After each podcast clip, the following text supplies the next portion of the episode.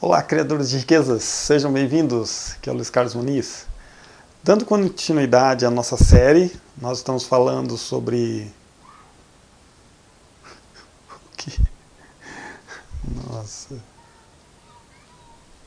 Dando continuidade à nossa série sobre endividamento pessoal, nós passamos pela primeira causa que nós falamos sobre os fatos inesperados. Depois nós passamos também pela segunda causa, que é a respeito da falta do planejamento financeiro, ou a pessoa não tem uma, uh, uma educação financeira. E hoje nós vamos para a terceira causa, então, do endividamento pessoal, que nós vamos tratar um pouquinho sobre os hábitos nocivos em relação às suas finanças.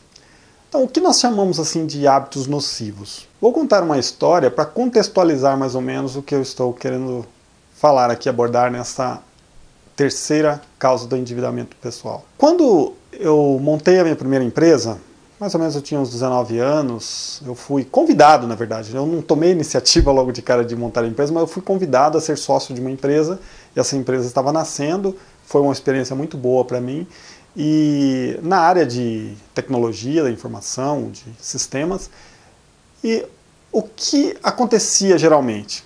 Como o pessoal me via ainda novo, é, tendo uma empresa, geralmente o pessoal falava assim: oh, mas você é empresário, você devia ter um carro da marca X, do ano, de um carro mais vistoso, uma série de coisas, né?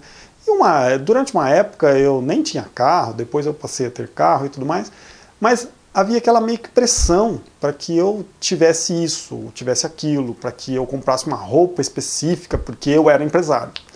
Ah, porque você tem que de vez em quando almoçar no lugar Y, porque você é empresário. Então aquela pressão para que eu gastasse isso ou aquilo, porque eu era empresário. Então quando a gente fala de hábitos nocivos, a gente está falando de algumas coisas relacionadas a isso.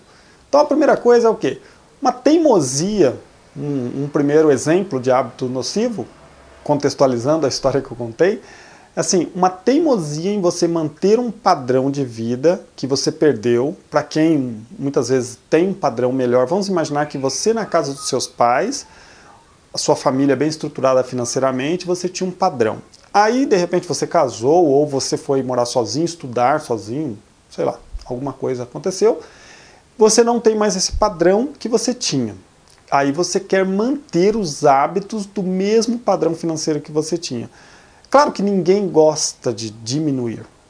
Todos gostamos de quê? De crescer. Mas em alguns momentos da vida, nós temos que fazer o quê? Dar uma recuada dos nossos gastos, retomar o nosso padrão de vida e aí começar então a ter os hábitos de consumo equivalentes ao nosso padrão de vida.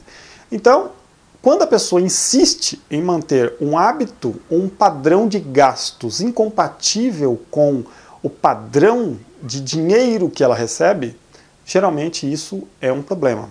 Então, esse é um hábito ruim. Às vezes, o que acontece é você nem quer tanto é, ter esse hábito, mas uma pressão social acaba te coagindo para que você tenha então um hábito de despesa incompatível com a sua receita, que é o exemplo que eu falei quando eu tive a minha primeira empresa que todo mundo ficava me falando, como você é empresário, então você tem que ter esse carro. Como você é empresário, você tem que morar num apartamento melhor. Como você é empresário, você tem que fazer isso ou tem que fazer aquilo. Que se dane. Você é que decide o que você precisa. De repente, você não está no momento ainda de ter os gastos para aquele padrão que você está vivendo. Até vou contar uma outra história que outro dia eu vou gravar um vídeo específico disso, mas vou contar só um pedacinho de um conselho que eu recebi de um empresário dos maiores que eu conhecia nessa época, que ele olhou para mim e falou assim: "Luiz, enquanto estiver pingando dentro do copo, vamos pensar que o copo seja a empresa e o dinheiro está caindo lá, mas não está cheio ainda. Enquanto estiver pingando dentro do copo, você não pode usufruir tanto como você gostaria. Agora, o dia que estiver transbordando do copo, aí você pode pegar aquilo tudo que está transbordando e usar da maneira que você quiser e fazer os caprichos que você quiser. Basicamente foi isso que ele me aconselhou e eu gostei muito desse, desse conselho porque me serviu. Um outro exemplo também de hábitos nocivos é quando a pessoa tem assim uma compulsão por compra. Nada impede de nós irmos ao shopping, irmos para todos os lugares onde existe alguma coisa vendendo, alguma coisa para consumir. Nada nos impede de ir nas lojas de carro, de motos, de presentes, de shopping, o que for. O ruim é todas as vezes que nós formos, nós não conseguirmos nos controlar e termos que voltar com sacolas. Ou, quem sabe, né, voltar com um carro novo, uma moto nova, não, não importa. A compulsão, muitas vezes, por compras, ela é também um hábito nocivo para a sua vida financeira. Vamos imaginar que alguém tem uma compulsão de comprar pela internet, né? Porque agora você não vai ao shopping, mas o shopping está no seu computador. Então, no computador tem como você comprar muita coisa. Então, se você tem um hábito de eu não consigo ver alguma coisa lá na, na, internet, alguma coisa vendendo, eu já tenho que comprar, eu tenho que comprar com cartão de crédito, e é tão fácil de comprar, eu recebo na minha casa. Tem pessoas que gostam muito de ler, ótimo, eu também gosto de ler, tem vários livros, montei uma pequena biblioteca e preciso até ampliá-la, mas eu não compro livro compulsivamente. Algumas pessoas compram livros compulsivamente. Nem conseguem ler todos os livros que compram, mas tem lá um monte de livro e compra, compra e não para de comprar.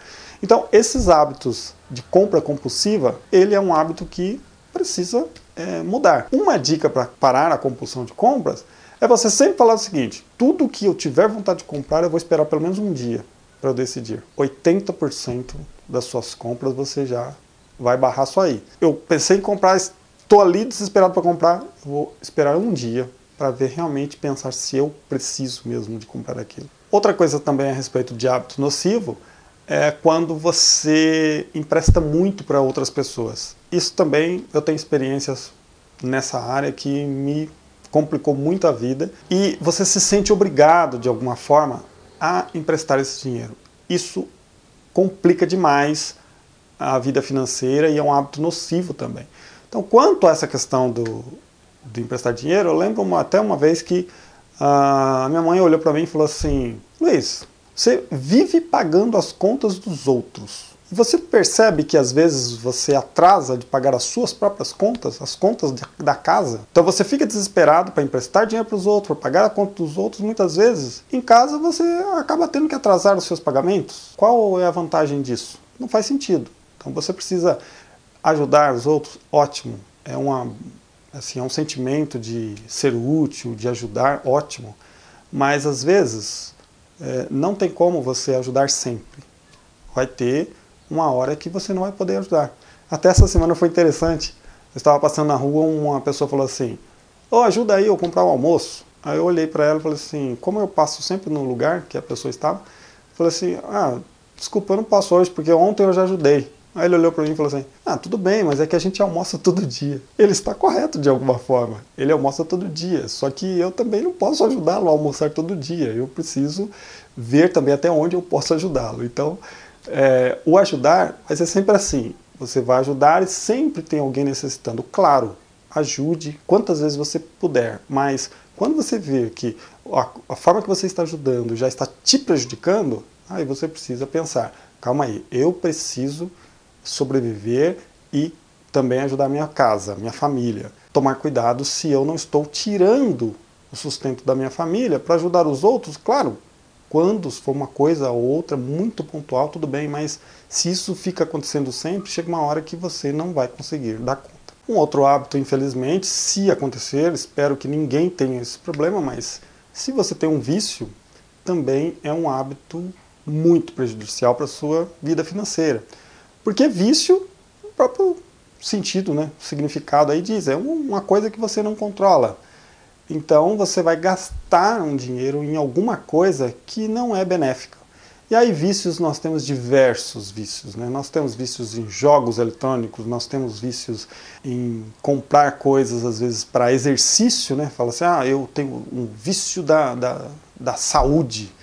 Mas às vezes não é. Você pode correr na rua, você pode de repente ter uma esteira que seja, mas não. Às vezes a pessoa compra tantas coisas para investir na saúde é exageradamente. Qualquer tipo de vício ele tem a tendência de fazê-lo gastar dinheiro desnecessariamente. Finalizando, quando você tem uma herança do comportamento dos seus pais. Que, que isso significa? Às vezes você conviver tanto né, na sua casa, de repente seu pai, sua mãe, a sua família de alguma forma tem essas compulsividades, esses hábitos ruins da administração financeira, você acaba tendo esses exemplos né, muito ruins para você e você acaba nem percebendo que você está absorvendo esses exemplos ruins para sua vida e isso daí vai te afetar negativamente, com certeza. Claro, para tudo isso que a gente disse, primeira coisa é você realmente reconhecer, de repente, com esses exemplos que a gente deu aqui, reconhecer que existem essas situações na sua vida e aí procurar então